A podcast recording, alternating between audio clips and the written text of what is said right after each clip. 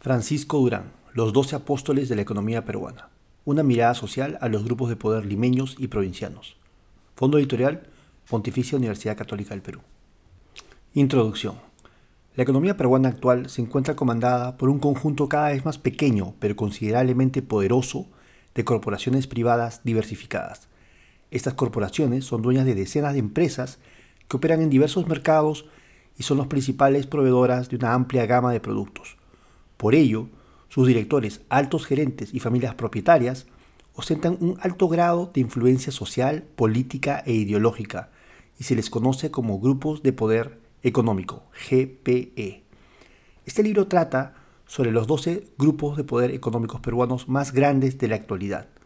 Proponemos conocerlos mejor a través del desarrollo de conceptos y discusión, de teorías, la comprensión del contexto en el cual aparecieron y se desarrollaron, y la comparación caso por caso de seis grupos limeños, que son más elitistas y antiguos, con media docena de grupos de origen provinciano de reciente aparición y origen popular.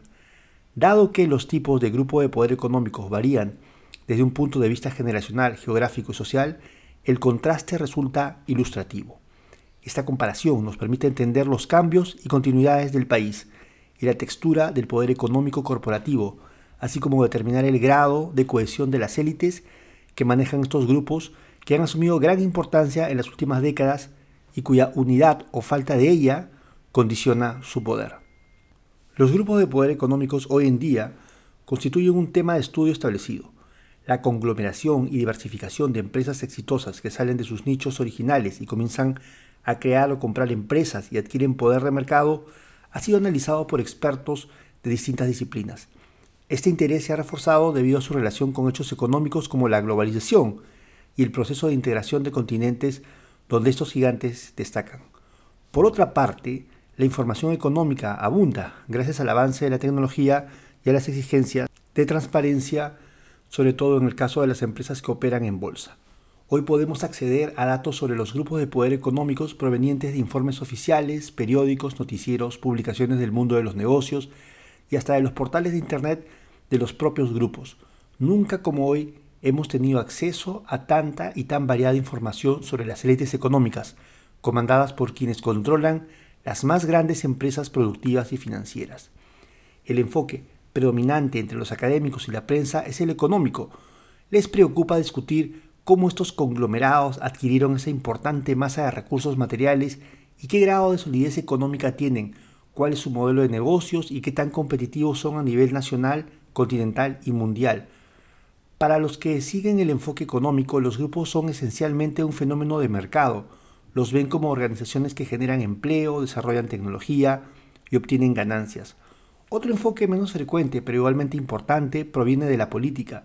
Se estudia a los grupos de poder económicos como poderes fácticos, entes poderosos que tienen la capacidad de proyectar sus enormes recursos materiales a la política, relacionarse favorablemente a partidos y congresistas y mantener una relación estrecha y hasta donde es posible productiva o colusiva con el Estado. Este enfoque nos permite entender cómo actúan los grupos de poder económico tanto de manera individual como colectivo o gremial y los mecanismos que usan para traducir su enorme riqueza en influencia sobre las decisiones de política pública, financiamiento de campañas, lobbies y puertas giratorias. En los últimos tiempos, la discusión también incluye el uso de sobornos debido a los escándalos de corrupción que han sacudido a Latinoamérica a raíz de las investigaciones judiciales de las empresas constructoras brasileras. Los grupos de poder económicos son más que números, poder de mercado, organizaciones gremiales e influencia excesiva o indebida en la política. Sin embargo, los grupos de poder económico son, en primer lugar, entidades comandadas por élites influyentes, minorías selectas que controlan grandes riquezas materiales y tienen impacto en múltiples campos y en varios territorios. Recordemos, sin embargo, que tienen en sus orígenes marcas sociales y diferencias internas que explican su grado de cohesión, factor que condiciona si actúan juntos en la economía o si coordinan políticamente en base a sus intereses y a una cierta visión del país. Este tema ha sido tratado sobre todo por historiadores que han puesto énfasis en las historias de éxito de los inmigrantes europeos o llaman la atención sobre los conflictos culturales relacionados a las particularidades étnicas.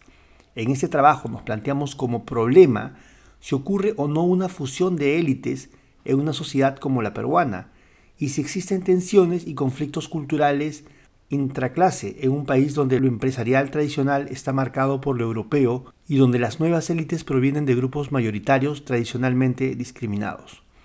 Este libro estudia a los grupos de manera amplia y crítica, tomando en consideración las dimensiones económicas, políticas y discursivas de su poder, las cuales cobran sentido cuando entendemos lo que nos remite a sus orígenes territoriales y estamentales y a sus rasgos étnico-culturales, aspectos poco tratados en los análisis de los grupos de poder económico. Eso nos permite ver, para empezar, con las cuestiones más inquietantes como factores aparentemente triviales o poco importantes como el estatus social y el origen geográfico, y la manera en la que los grupos emergentes son vistos y aceptados entre las élites establecidas y las masas, interactúan con lo económico, lo político y lo discursivo. Una visión amplia se apoya en la sociología económica, y se nutre de los avances de la economía, la política y la historia económica. Y toma en consideración la incidencia de lo social en sentido lato, para entender mejor o más cabalmente quiénes son, cómo operan, cómo influyen estos gigantes multiempresariales. Una forma de seguir la pista es concentrarnos en los empresarios antes que en las empresas, observando cómo los jefes manejan los grupos. El estudio de estos personajes que unen el poder social de la familia con el que les otorga el manejo de las empresas que poseen y dirigen nos permite verlos como entes complejos de enorme influencia en múltiples campos.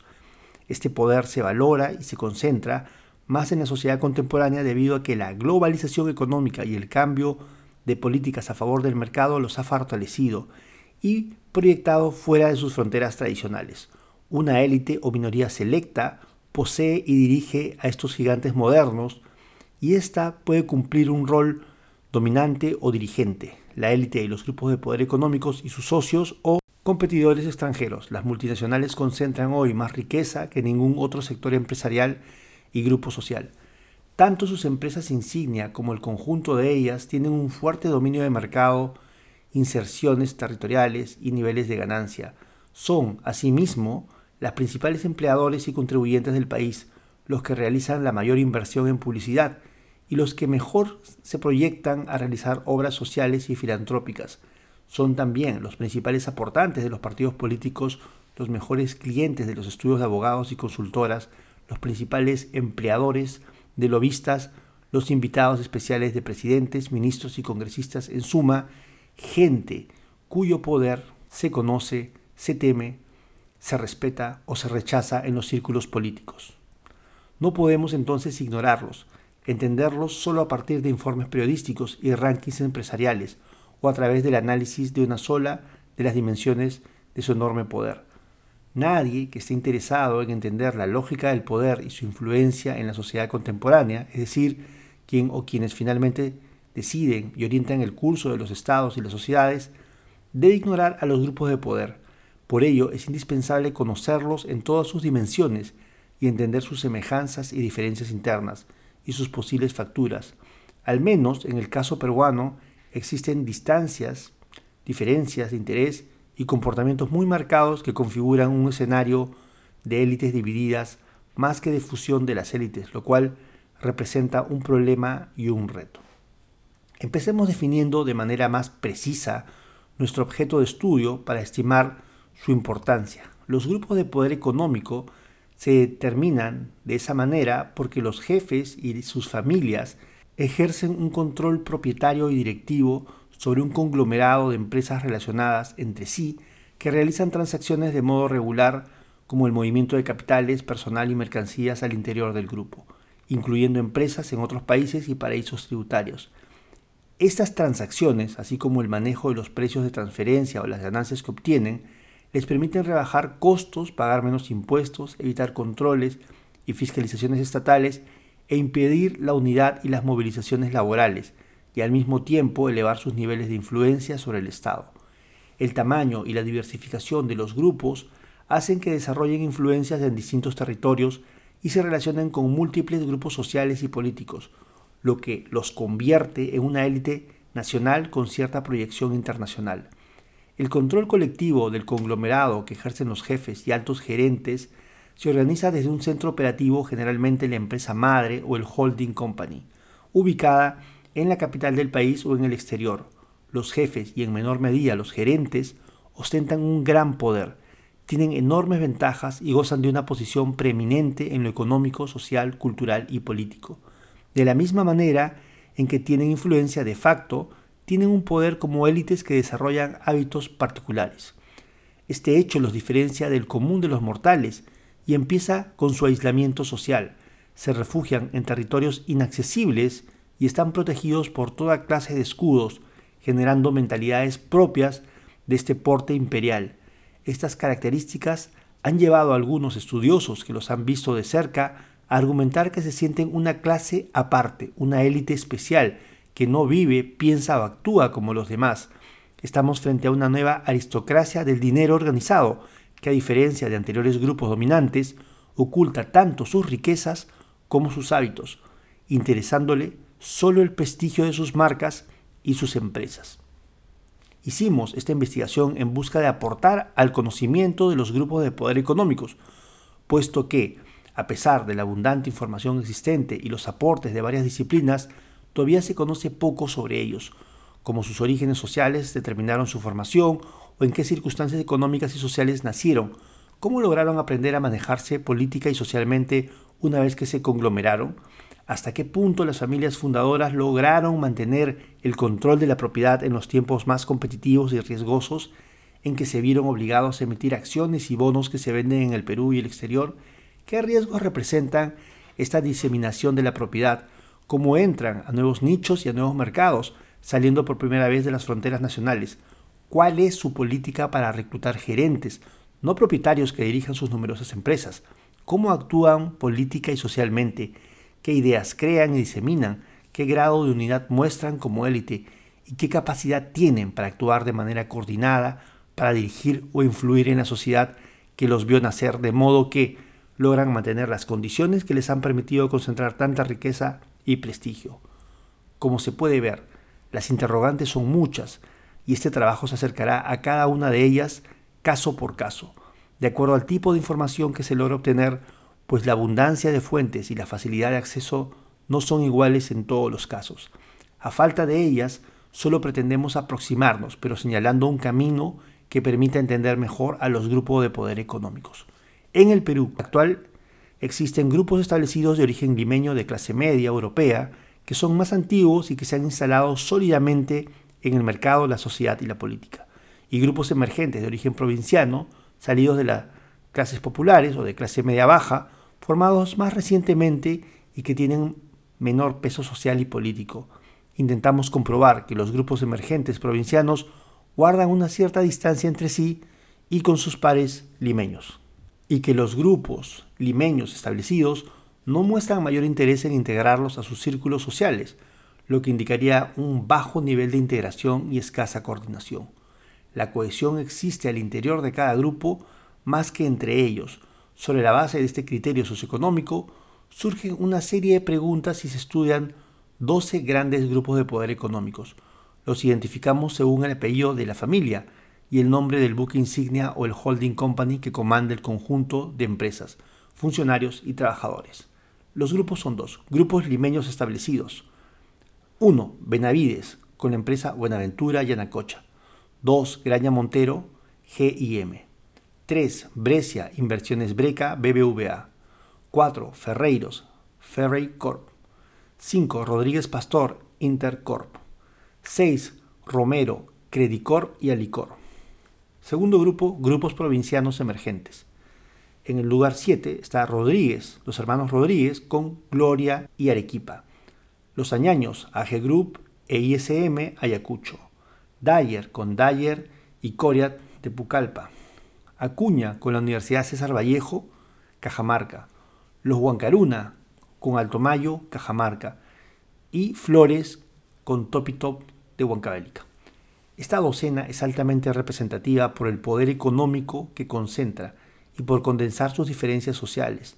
La muestra seleccionada permite conocer a cada grupo de manera individual y compararlos según tipos para estudiar su impresionante poder económico, sus redes sociales y conexiones políticas, y su proyección colectiva relativamente descoordinada hacia el Estado y la sociedad. El número escogido no es casual y no depende de un necesario límite de casos que la metodología y el acceso a los datos determina. Hay una historia detrás y sirve para llamar la atención sobre el tema.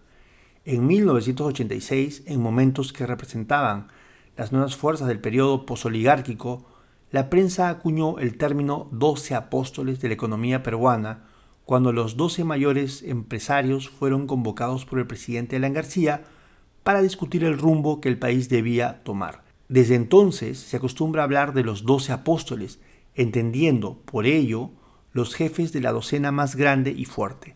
Sin embargo, dados los cambios que el país, la economía y la propia élite económica han experimentado desde entonces, es necesario volver a identificarlos y presentar una imagen más nítida y mejor organizada de los apóstoles del siglo XXI. El libro empieza dando cuenta de las principales teorías sobre las corporaciones modernas y los grupos de poder económicos latinoamericanos, realizando una breve historia de la evolución de las élites del poder económico del país, luego sigue analizando de forma multidimensional a cada uno de los 12 grupos y peruanos seleccionados, para terminar con una comparación de sus semejanzas y diferencias y de los dilemas que generan el bajo nivel de integración de las élites económicas peruanas. Capítulo 3. Teoría y conceptos. ¿Qué primera conclusión podemos sacar sobre los grupos de poder económicos luego de esta introducción al tema y la somera pero útil revisión histórica y comparativa? Los dueños y gerentes de los grupos de poder económicos comandan un conglomerado de empresas gracias a niveles altos de acumulación de capital. A medida que estos grupos, marcados por su origen social y geográfico, crecen y se diversifican, van adquiriendo raíces sociales y territoriales, habilidades políticas e influencia sobre los medios de comunicación e instituciones, generando una densa y poderosa red de relaciones. Una vez reconocido su poder, se produce el efecto inverso. Personas e instituciones de todo tipo desean conocer a tan importantes agentes. Por lo tanto, el crecimiento económico que ocurre en ciertas condiciones sociales e históricas lleva a un aumento del poder y la influencia que desborda lo económico, pero que tiende últimamente a reforzarlo. Los grupos de poder económicos se forman gradualmente y en algunos casos durante varias generaciones, a partir de una empresa madre. Se les conoce por el apellido del fundador, Grupo Romero, o de la empresa en torno a la cual se conglomeran otras, Grupo Credicor, añadiendo el sufijo corp, en torno a lo que ha terminado siendo una gran corporación. Crean nuevas empresas especializándose internamente en subconglomerados e instalándose en nuevos territorios y mercados. Los grupos de poder económico, por lo tanto, son grandes organizaciones complejas y profesionales, de carácter multiempresarial y con presencia multiespacial. Todo ello se basa en y expresa su excepcional grado de poder económico, lo que se traduce pasando por muchas mediaciones en diversos modos de poder e influencia política y social. Veamos los principales conceptos que sirven para entender a los grupos de poder económicos para aproximarnos paulatinamente al objeto de estudio y verlo en todas sus dimensiones.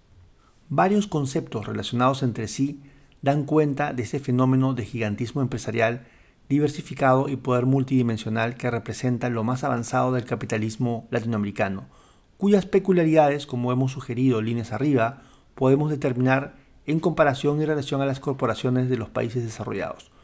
Los grupos de poder económico son expresión peculiar de un proceso mayor de desarrollo capitalista mundial y debido a que son tardíos y de menor tamaño en el caso peruano y latinoamericano, tienden a imitar a las grandes corporaciones, incorporando a su modo y conveniencia innovaciones tecnológicas, gerenciales y filosóficas empresariales de los países más avanzados.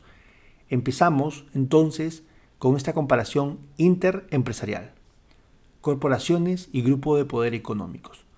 Como hemos visto líneas arriba, el análisis histórico nos dice que las grandes empresas surgen en una fase avanzada del capitalismo en todos los países donde rige una dinámica de mercado. El proceso se inicia en los países industrializados y luego se generaliza en otros de acuerdo al momento y al modo en el cual se desarrollan e insertan en la economía mundial y desatan su propia dinámica interna. En las Américas, colonizadas por diversas potencias europeas en un mismo tiempo, el capitalismo se inicia tempranamente en el norte con gran fuerza en los Estados Unidos, a partir de su independencia. En el sur aparece después y con debilidad al especializarse en industrias extractivas y tener escaso desarrollo industrial. En ello pesa la herencia colonial. Pero llama la atención que la vida republicana reprodujera el molde, dado que pronto se produce una asimetría y se desarrollan diferentes roles productivos. Las empresas de los Estados Unidos, así como las europeas occidentales, luego las japonesas y de otros países, pueden penetrar los mercados latinoamericanos con facilidad, comprar materias primas, vender productos manufacturados, financiar a proyectos privados y a los estados hasta convertirse en grandes actores y en algunos casos llegar a ser el centro gravitacional de sus economías. En el siglo XX e inicios del XXI, buscando ser breve y no abundar en detalles que nos hagan perder de vista el gigantismo empresarial, la secuencia es como sigue. Primero entran los company towns y casas comerciales. Luego, a partir de 1945, momento en que se expanden en el mundo libre, llegan las empresas multinacionales y finalmente, con la globalización económica, desatada a partir de 1980, que genera el proceso al incorporar al ex bloque socialista y permitir la llegada de capitales de todos los continentes, aparecen los grupos de poder económicos latinoamericanos, formados en las décadas anteriores en el fuego de las exportaciones de materias primas y los primeros impulsos del mercado interno, comienzan a crecer y a proyectarse afuera. Una noción teórica clave al respecto es que todas las empresas, sean norteamericanas o latinoamericanas, se constituyen como grandes agentes económicos cuando aumenta la escala y el ámbito de sus operaciones, scale and scope, gracias a que generan o incorporan innovaciones tecnológicas y nuevas formas de organización que rebajan los costos y permiten generar enormes ganancias. De acuerdo a Chandler, el capitalismo estadounidense dio ese salto durante la Segunda Revolución Industrial. Las principales innovaciones en los procesos de producción durante el último cuarto del siglo XIX crearon numerosas nuevas industrias y transformaron muchas de las viejas. Estos procesos difieren de los anteriores debido al potencial que tienen para explotar las ventajas sin precedentes de las economías de escala y ámbito. Luego, estas corporaciones, gracias a las economías de escala acicateadas por la competencia internacional, se proyectan fuera de sus mercados en la forma de empresas multinacionales. No todos comparten esta explicación económica. Algunos autores consideran que las corporaciones se forman por razones de orden no económico, como respuesta a retos sociales que se responden mejor asumiendo la forma corporativa. La misma discusión existe sobre los holdings companies, cuya función principal es ocultar la propiedad más que organizar mejor la estructura de control de las corporaciones. Resaltamos estos argumentos para revalorar el rol de lo social en lo empresarial, de acuerdo a Donhoff, en los Estados Unidos el uso de la forma corporativa aparece a finales del siglo XIX y comienzos del XX. Estudios sociológicos e históricos detallados sobre la creación de la gran corporación revelan la no existencia de economías de eficiencia que pudieran explicar la relativamente súbita formación como corporación de compañías industriales. Más bien parece más probable que las compañías industriales adoptaron la forma corporativa por una variedad de razones históricas, legales y sociológicas, como una necesidad de regular la competencia, de ganar protección legal contra los reformistas. Hay por tanto explicaciones económicas, Chandler, y extraeconómicas, Donhoff. Señalemos rápidamente que esta tendencia se refuerza a partir de 1945, luego de la Segunda Guerra Mundial, cuando se sobrepasan con mayor rapidez los marcos de mercado nacional y las corporaciones empiezan a operar a otra escala y en otros ámbitos al aparecer nuevas oportunidades de expansión. Surgen entonces las corporaciones multinacionales estadounidenses y aparecen luego con fuerza a partir de la década de 1960 sus pares europeos y japoneses. Al respecto, Martínez afirma, a fines de la década del 50, 1950, las grandes corporaciones norteamericanas se enfrentaban con las consecuencias de un proceso que ellas mismas habían contribuido a desatar, el rápido crecimiento de Europa y Japón. Su respuesta fue una agresiva política de penetración en el extranjero bajo la forma del establecimiento de base de ventas y de producción. En lugar de exportar sus productos, se comenzaron a fundar en el extranjero plantas de producción y comercialización de productos. Las grandes corporaciones nacionales se convirtieron en corporaciones multinacionales. Martínez 2002, página 12. La aparición de las multinacionales abre la discusión sobre un fenómeno llamado internacionalización del capital. Este fenómeno tiene particularidades que surgen, de acuerdo a otros autores, de la manera como se arma una nueva cadena económica. En su estudio sobre las firmas multinacionales, Paloa considera que es a nivel de rama o sector donde se puede observar en detalle el movimiento del capital financiero, productivo y comercial, y especifica que pasa por fases de su ciclo global. Sostiene que en cada industria sucede, dos puntos, la internacionalización del capital de la categoría económica o de ramo o industria, lo cual significa que las relaciones entre productos y mercancías y proceso de producción y de circulación en una industria ya no se desenvuelven en un espacio nacional, sino internacional, en cuyo proceso desempeña un papel dominante el proceso de circulación del producto mercancía. Palois, 1975, página 15. Las fuentes del dinero, los insumos para la producción, la localización de la producción y la circulación de las mercancías comienzan a realizarse más y más fuera del ámbito nacional, con lo cual las firmas, es decir, las corporaciones, se internacionalizan. Paloax, escribiendo en los años 1970, cuando el término usado para explicar este proceso era internacionalización, hoy aludimos a la globalización o mundialización, indica una ampliación del ámbito y la escala de operaciones de las firmas. Esta ampliación pasa de lo local a lo nacional, de lo nacional a lo internacional, y cuando se acentúa todavía más la internacionalización, la firma multinacional pasa a ser transnacional, hoy diríamos global. En base a las teorías de Paloax, el proceso de ampliación operativa se puede resumir de la siguiente manera. Gráfico 1, concentración del capital y transformación empresarial. De la firma local pasamos a la firma nacional, de la firma nacional a la firma multinacional, de la multinacional a la transnacional o global. Este proceso de internacionalización masivo ocurre en dos etapas. Primero, luego de la Segunda Guerra Mundial y segundo, a partir de la tercera revolución tecnológico-digital que empieza en la década de 1980. En cuanto a la primera etapa, la internacionalización involucra a muchas firmas avanzadas del mundo capitalista desarrollado y desde mediados de la década de 1940 liderada por la corporación estadounidense. Penetra en Europa y Asia y otros continentes y los obliga a reorganizarse. Sin embargo, la globalización está limitada políticamente por la Guerra Fría, mundo libre versus cortina de hierro, y en menor medida por el nacionalismo tercermundista que empieza en la década de 1970, el grupo de los 77, procesos políticos socialistas y nacionalistas que impiden a las grandes corporaciones de la triada Norteamérica, Europa Occidental, Japón articular una parte importante del mercado global limitándose a operar en el mundo libre. La internacionalización, por lo tanto, está condicionada por la política internacional de los Estados-nación que ahora predominan en este mundo de la posguerra.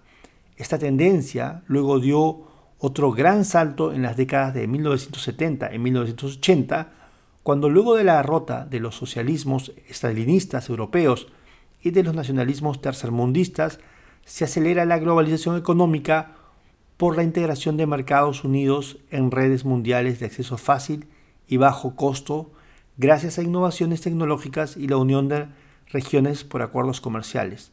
Los Estados-nación acuerdan políticas de libre mercado, que facilitan la libre circulación de capitales y mercancías. En ese momento aparece una corporación capaz de operar en todos los mercados, la corporación global. Esta tendencia no es solo económica y tecnológica, sino también, de modo muy importante, impulsada políticamente. El proceso es apoyado por los Estados Unidos a través de su presidente Ronald Reagan y en el Reino Unido con su primera ministra Margaret Thatcher, y luego se extiende al mundo entre otros factores porque Estados Unidos e Inglaterra influyen en los organismos internacionales para que países endeudados o necesitados de crédito se integren a la globalización en curso y por las fuerzas internas de estos países a través de sus grupos de poder económico que claman por una integración mundial.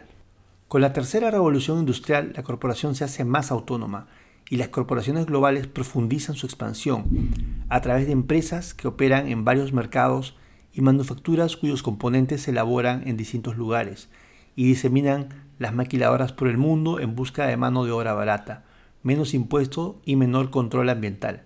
Se inicia también la corporativización de una buena parte del llamado tercer mundo, formándose corporaciones en múltiples puntos del planeta, Turquía, India, China, Brasil, Sudáfrica. Al desatarse la globalización económica, estos gigantes se comunican, venden y trasladan capitales y mercancías a mayor velocidad, compiten entre sí, pero también se asocian. La presencia del capital financiero global, no solo el productivo, es también clave en este proceso de cambios y hasta más importante, dada la preeminencia económica y política que adquieren. El hecho de que se globalicen las operaciones de bolsa y de que el capital financiero comience a concentrar grandes masas de capital en la forma de fondos de retiro y fondos de inversión hace que se faciliten las fusiones y adquisiciones, al punto que una empresa o corporación o un grupo de poder económico puede ser comprado como si fuera una mercancía. Asimismo, este gigantismo financiero también permite que puedan comprar acciones en muchas grandes empresas de alta rentabilidad y se conviertan en inversionistas institucionales. No está de más insistir en que muchas corporaciones han funcionado la parte financiera con la productiva. Con la generalización de la ideología neoliberal, las propuestas del consenso de Washington de desregulación, privatización y apertura, el relajamiento calculado de controles y un desenfrenado proceso de fusiones y adquisiciones, mergers and acquisition, en la triada dominante conformada por Estados Unidos, Europa y Japón, el proceso de globalización económica corporativa se dispara. En esta fase avanzada de la globalización, los grandes capitales, las corporaciones, se convierten en el principal actor y beneficiario del mercado mundial y tienden, como nunca antes, a movilizarse con libertad y rapidez.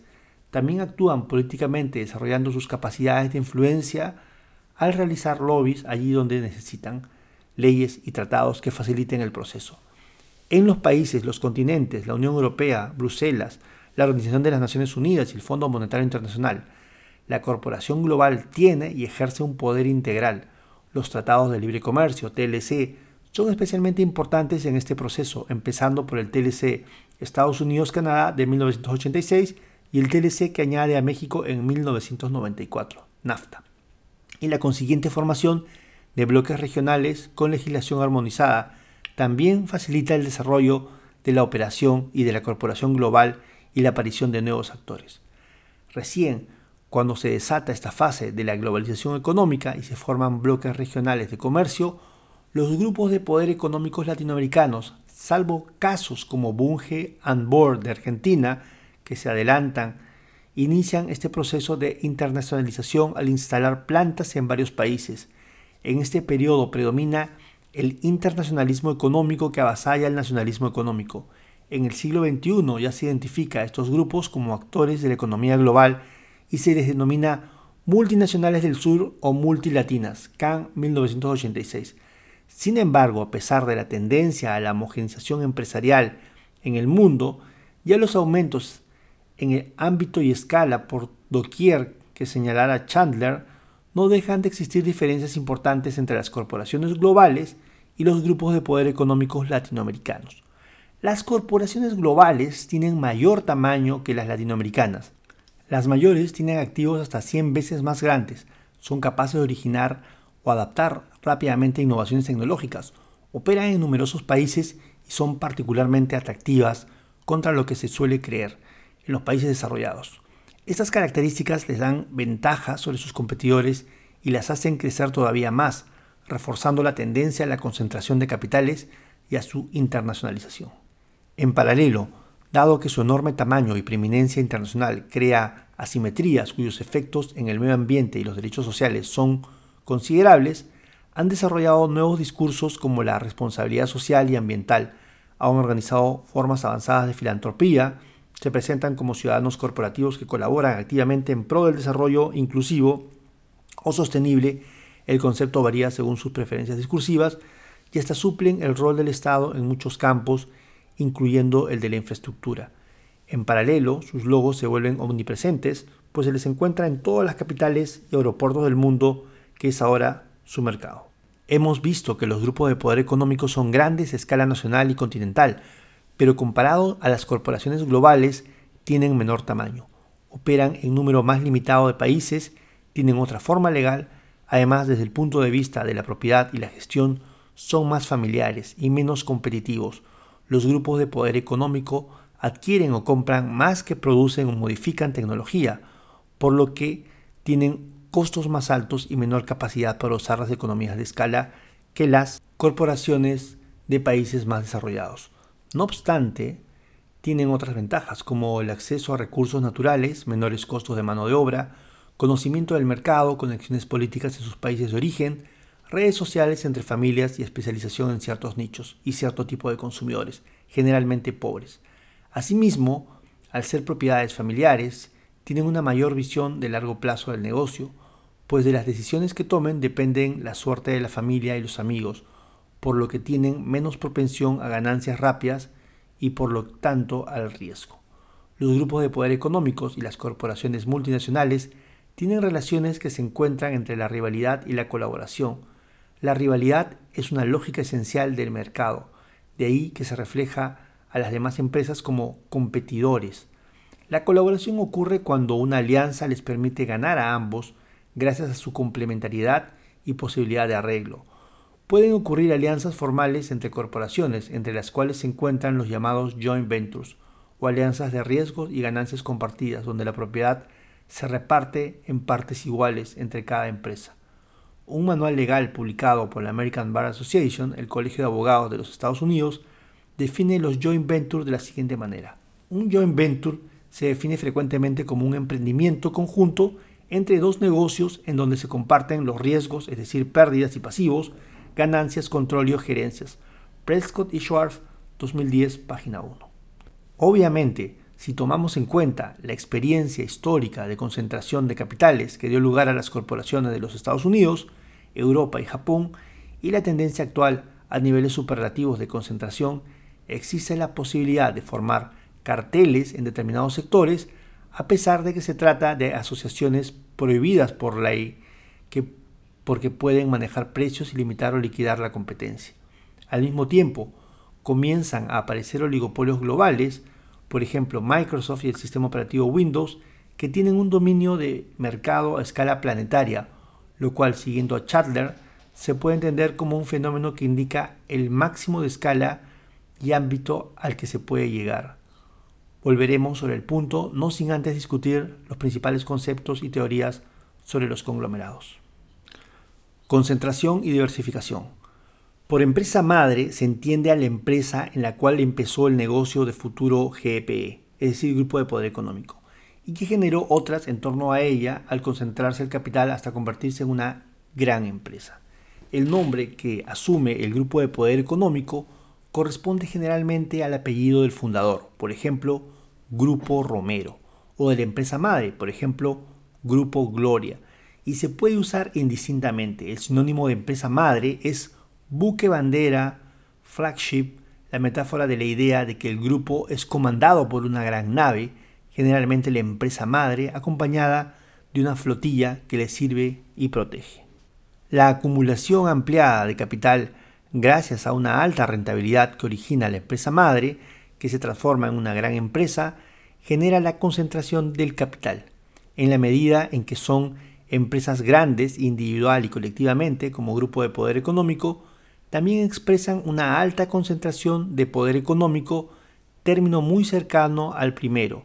Este grado de concentración se puede medir a través de la comparación del tamaño de las grandes corporaciones, generalmente en manos de grupos de poder económico, con el conjunto de la economía y cada sector económico teniendo en cuenta uno o varios indicadores como el volumen de ventas, el valor de los activos fijos, las utilidades y otros.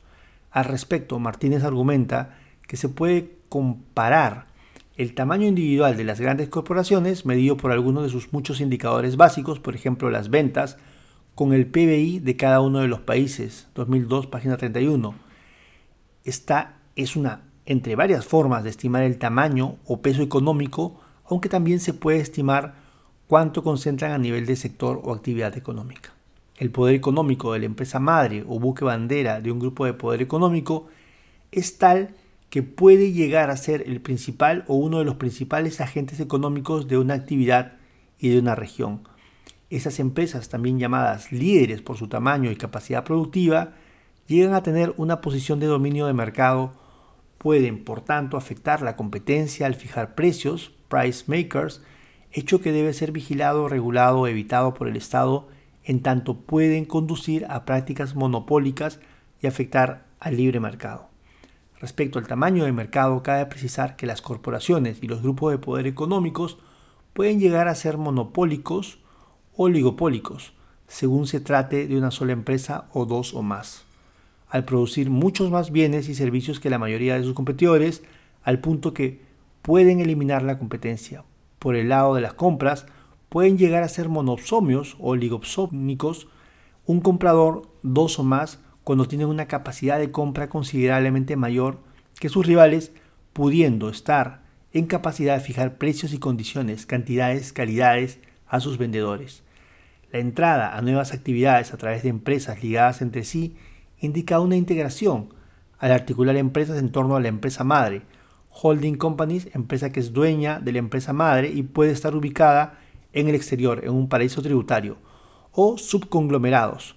Las empresas integradas Económicamente, en grupos o subgrupos realizan transacciones entre sí, apoyándose mutuamente para bajar costos de transacción. Los jefes de los grupos deciden los asuntos importantes de cada empresa, incluyendo los precios que se cobran entre empresas del mismo grupo, fenómeno conocido como precios de transferencia.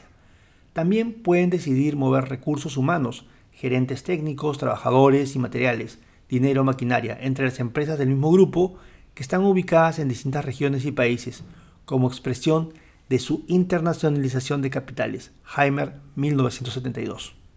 La internacionalización les permite llevar recursos a lugares donde están protegidos por ser poco fiscalizados, con poco o ningún pago de impuestos, en pequeñas repúblicas o territorios donde se sienten como en un paraíso. De ahí que se les llame paraísos tributarios, cuando en realidad son guaridas tributarias para esconder la riqueza.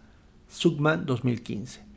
El hecho de que los grupos de poder económico tengan muchas unidades productivas y de servicios indica también una conglomeración que puede ir más allá de la integración propiamente dicha en tanto puede tratarse de empresas de cualquier rama. La finalidad principal de la diversificación es asegurar una alta tasa de ganancia o rentabilidad más estable del grupo en su conjunto, no de las empresas individuales. San Fuentes, 1984, página 135.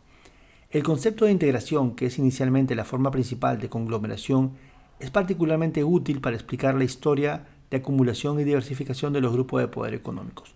La integración vertical ocurre cuando un grupo de poder económico tiene empresas en varios puntos de la cadena productiva, se eslabona hacia atrás, backward integration, cuando producen insumos, o hacia adelante, forward integration, cuando prestan servicios que les permiten vender el producto. La integración horizontal ocurre cuando comienzan a crear empresas en la misma rama o actividad económica. Las corporaciones globales y también los grupos de poder económicos latinoamericanos inspirados en ellas y muchas veces asesorados por las consultoras internacionales han desarrollado una forma de diversificación nueva que no está relacionada a los nichos o cadenas productivas donde concentran sus inversiones. Se trata de la diversificación sin integración, invierten de acuerdo a sus estrategias en negocios que no están relacionados con los nichos en donde están asentados, gracias a su concentración de capitales y a la movilización de recursos. También muestran una tendencia a comprar valores en distintos mercados y de distinto tipo, acciones, bonos públicos o privados, con el fin de acelerar la valorización de capital, actividades que pueden adquirir una lógica especulativa de comprar hoy para vender mañana, ganando sin haber producido. Propiedad y gestión. Habiendo precisado los conceptos de concentración y diversificación de las empresas multinacionales que derivan en grandes corporaciones globales y de los grupos de poder económicos nacionales que se proyectan al continente, donde algunos se van convirtiendo en multilatinas, ponemos la mirada en la propiedad y la gestión, dos roles relacionados que pueden estar separados. Esta distinción es útil para entender las peculiaridades del capitalismo latinoamericano, que no solo es jerárquico como sostiene Schneider, en más de un sentido, añadimos aquí, porque también refleja una particular forma social de jerarquía basada en la exclusión, sino familista, lo que acentúa el impacto del factor social.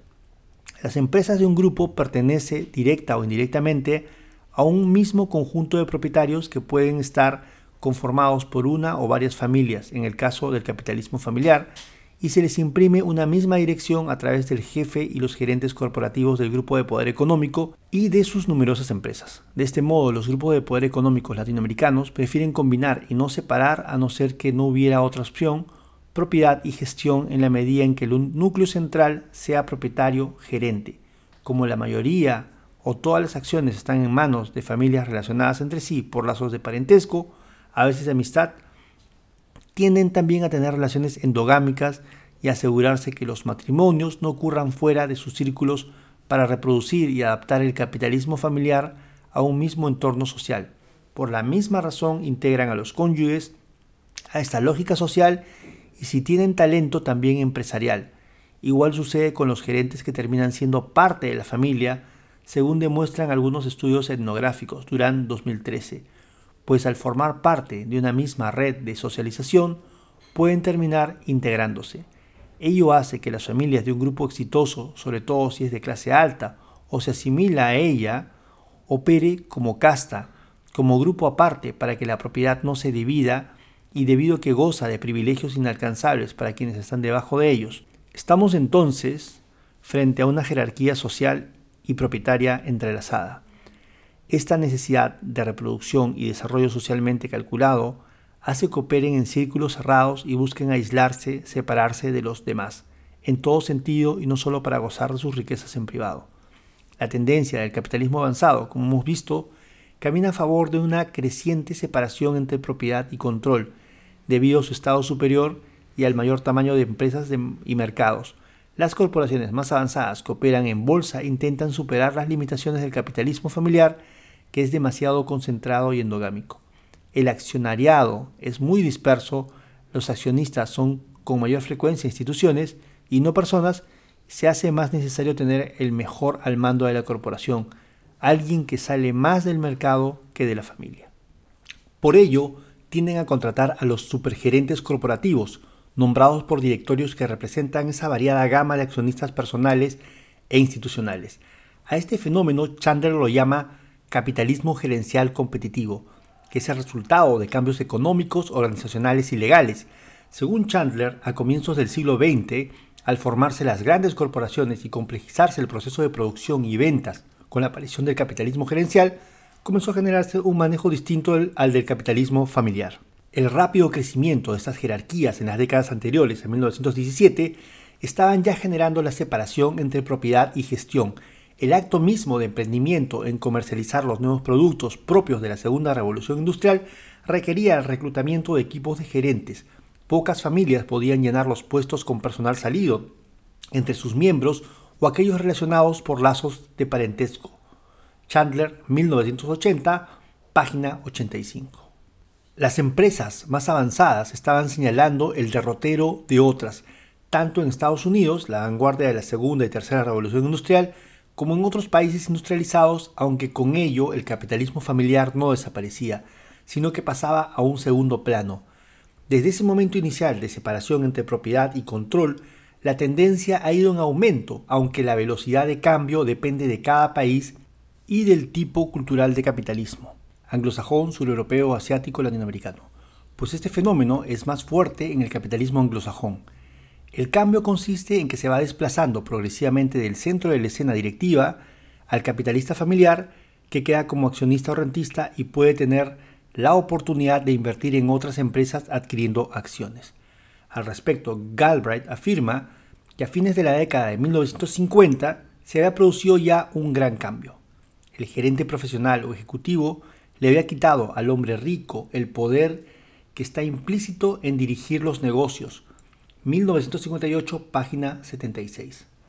Burhan, autor de la influyente obra La Revolución de los Directores, exageró el argumento afirmando que luego de la Segunda Guerra Mundial la tendencia se generalizó.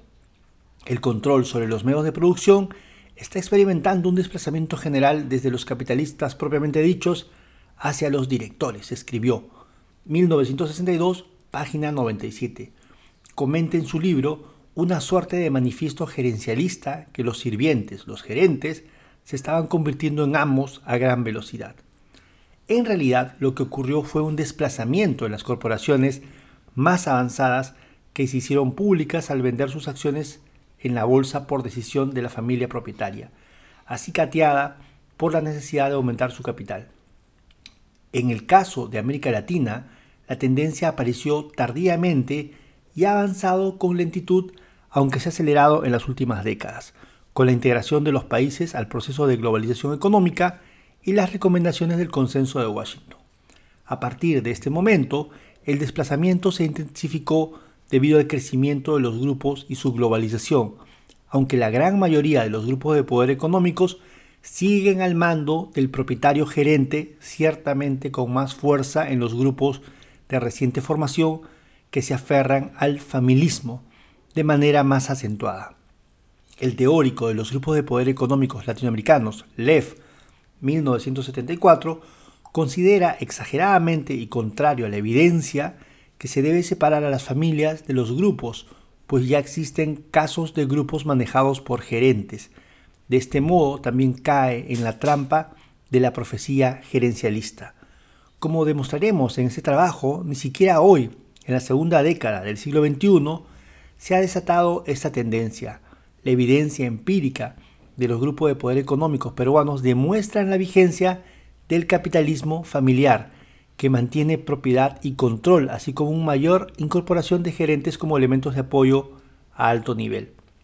Solo ocasionalmente, los gerentes toman la dirección, aunque este hecho se extiende poco a poco. Esta tendencia se da en algunos grupos que operan en bolsa para capitalizarse, lo que dispersa la propiedad de acciones, pero los propietarios originales no dejan de ser los principales accionistas ni de operar como familia. Cabe comentar una constatación importante sobre los países desarrollados que pone paños fríos al entusiasmo de los teóricos de la revolución gerencial. Un balance de la clase capitalista internacional realizado por Bodmore y Bryan en 1989 sostiene sobre la controversia del gerente convertido en amo. Dos puntos.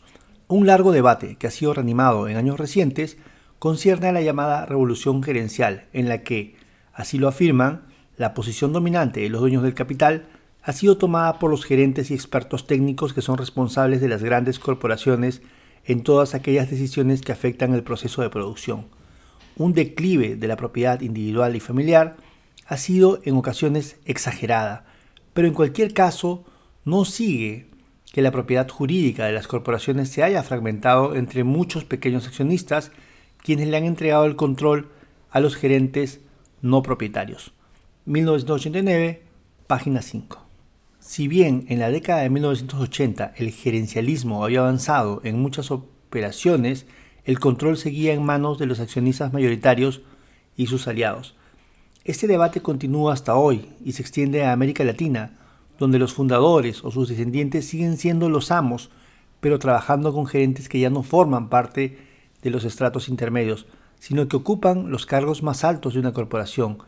En pocos casos están al mando, pero son ahora indispensables para manejar a los grupos, que cada vez son dirigidos por gerentes. Esto constituye el cambio más importante y generalizado. Además, el hecho de que en las empresas más grandes y modernas la gestión pase a manos de los gerentes no quiere decir que la fortuna personal y familiar deje de ser un factor significativo de poder. Las familias siguen siendo accionistas importantes de las corporaciones más grandes, pero con acciones dispersas entre muchas en lugar del viejo patrón de concentración en unas pocas empresas que fundaran. Han pasado de capitalistas a rentistas, hecho que también resalta el estudio más reciente de Piketty 2014, página 377 ISS tema que vamos a comentar más adelante y que también puede señalar una tendencia en América Latina, pues existen más individuos y familias ricas en base a la posición de acciones. A diferencia de las corporaciones de los países avanzados, los grupos de poder económicos latinoamericanos expresan entonces una forma de capitalismo de tipo asentadamente familiar, hecho que ha sido comprobado en varios estudios, Okichi y Shigeaki 1984, Dado este origen y esta tradición, el concepto de familia se extiende a la empresa. Somos todos parte de una gran familia. Y a los gerentes, gente de confianza, que es o debe ser leal y termina siendo incorporada al círculo social familiar. Las relaciones sociales al interior de la cúpula del poder de los grupos sigue siendo regidas por relaciones personales inspiradas tanto en el frío profesionalismo como en el calor humano. Los hijos de los propietarios gerentes les dicen tíos a los gerentes de confianza y estos entrenan a los bisoños y futuros jefes con cariño y trato personalizado. Pero ante todo, deben ser eficientes, buenas máquinas de hacer dinero. La confianza y la habilidad están entrelazadas. El estudio de 12 grupos de poder económicos peruanos que aquí realizamos medirá el grado de persistencia del capitalismo familiar y su adaptación a las tendencias modernas de manejo gerencial del capitalismo impersonal avanzado. Esta tendencia depende de tres factores, la aparición y desarrollo de un mercado moderno de capitales, el momento en que se funda el grupo, en tanto mientras más reciente sea la formación del grupo, primera generación, mayor la tendencia a concentrar la propiedad en una familia y a contar con jefes familiares. 3. Las presiones del mercado que hacen que sea necesario al diversificarse incorporar gerentes, pero no correr el riesgo de ser desplazados por la competencia y perder soga y cabra. Riesgo que aumenta con la globalización. Volvamos al tema del control accionariado. La propiedad puede ser controlada por familias divididas según ramas, a medida que pasan las generaciones y las jefaturas de gerentes propietarios, a medida que crece el tamaño, ámbito y la diversificación del grupo de poder económico, que se inicia la venta de acciones en bolsa y se abren los mercados. La propiedad tiende a diseminarse más. El control de ese modo tiende a pasar de ser total 100% a mayoritario, más del 50%, y en algunos casos minoritario, menor al 50%. Cuando las familias originarias dejan de tener control y no tienen presencia en el directorio, se convierten en rentistas y pueden, como en los países avanzados y dependiendo del mercado de capitales, usar su riqueza para comprar acciones en muchas empresas para reducir el riesgo, pero manteniendo su identidad con el capitalismo. Fin de la primera parte.